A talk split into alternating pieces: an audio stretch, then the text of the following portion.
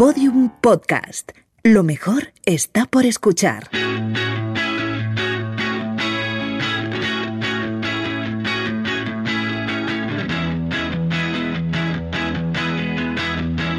La redada.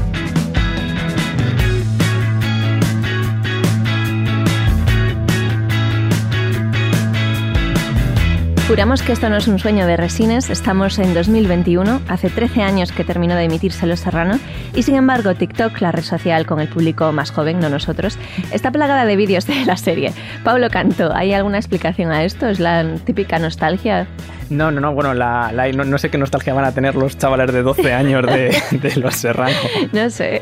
Bueno, a ver, primero un poco de, cifras para entender de lo que estamos hablando. El fenómeno. Eh, el fenómeno. En TikTok, los vídeos que han utilizado el hashtag, eh, hashtag Los Serrano eh, superan en total la friolera de 352 millones de reproducciones.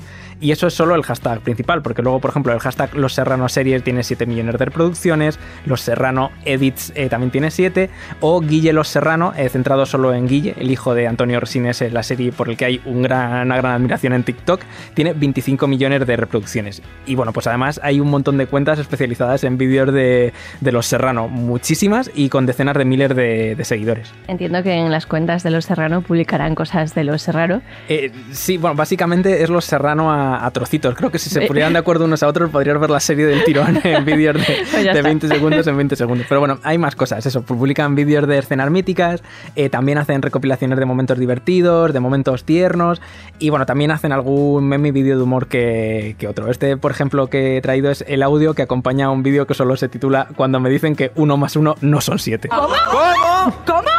¿Cómo? ¿Eh? ¿Qué estás diciendo? Y ya estaría. Y ya, vale.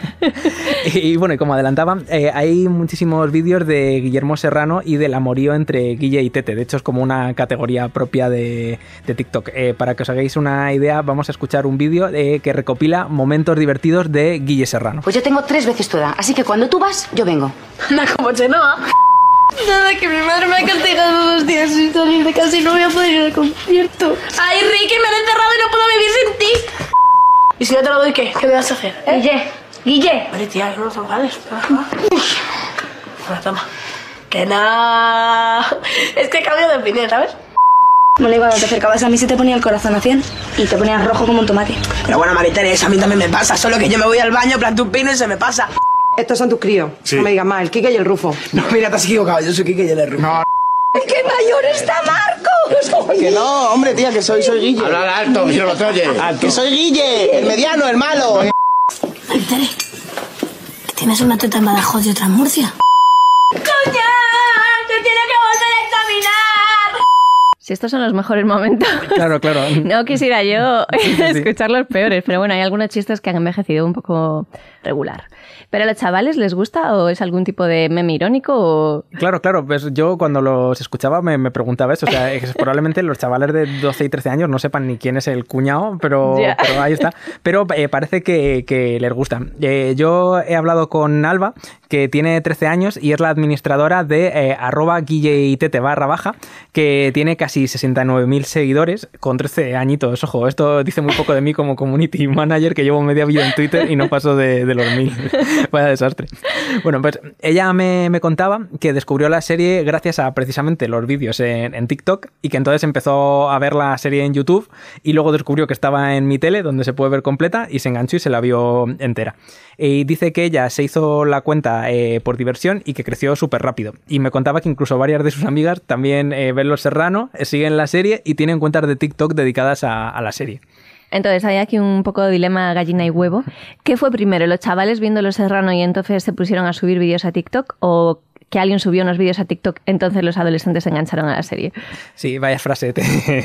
pues eh, a ver, en el caso de Alba es lo segundo. Ella vio los TikToks y se interesó por la serie, pero claro, alguien tuvo que subir esos primeros vídeos. Entonces, bueno, el boom de todo esto ha sido este año y casi todas las cuentas que pegaron el pelotazo Serraner eh, lo hicieron entre marzo y junio. Pero quién fue el TikToker primigenio que se puso a subir vídeos de los Serrano sigue siendo una incógnita. Igual fue Resines. ¿Te imaginas?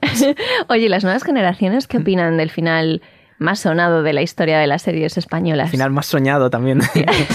pues a, Alba, a la administradora de Guille y Tete de 13 años, le dice que le, gustó. Sí, eh, está, muy bien. Sí, sí, sí. Eh, un gran final. A, ver, ¿qué, me iba a decir que en 2021 iba a tener que avisar de esto? Pero bueno, eh, su respuesta a lo que voy a decir ahora tiene spoiler, por si hay alguien que está viendo Los Serrano ahora mismo y no sabe qué pasa en, la, acabas, última temporada. Acabas de hacer tú uno antes, pero bueno. Claro, claro, pero es de como ya el, spoiler definitivo, pero viene alguno más, ¿vale?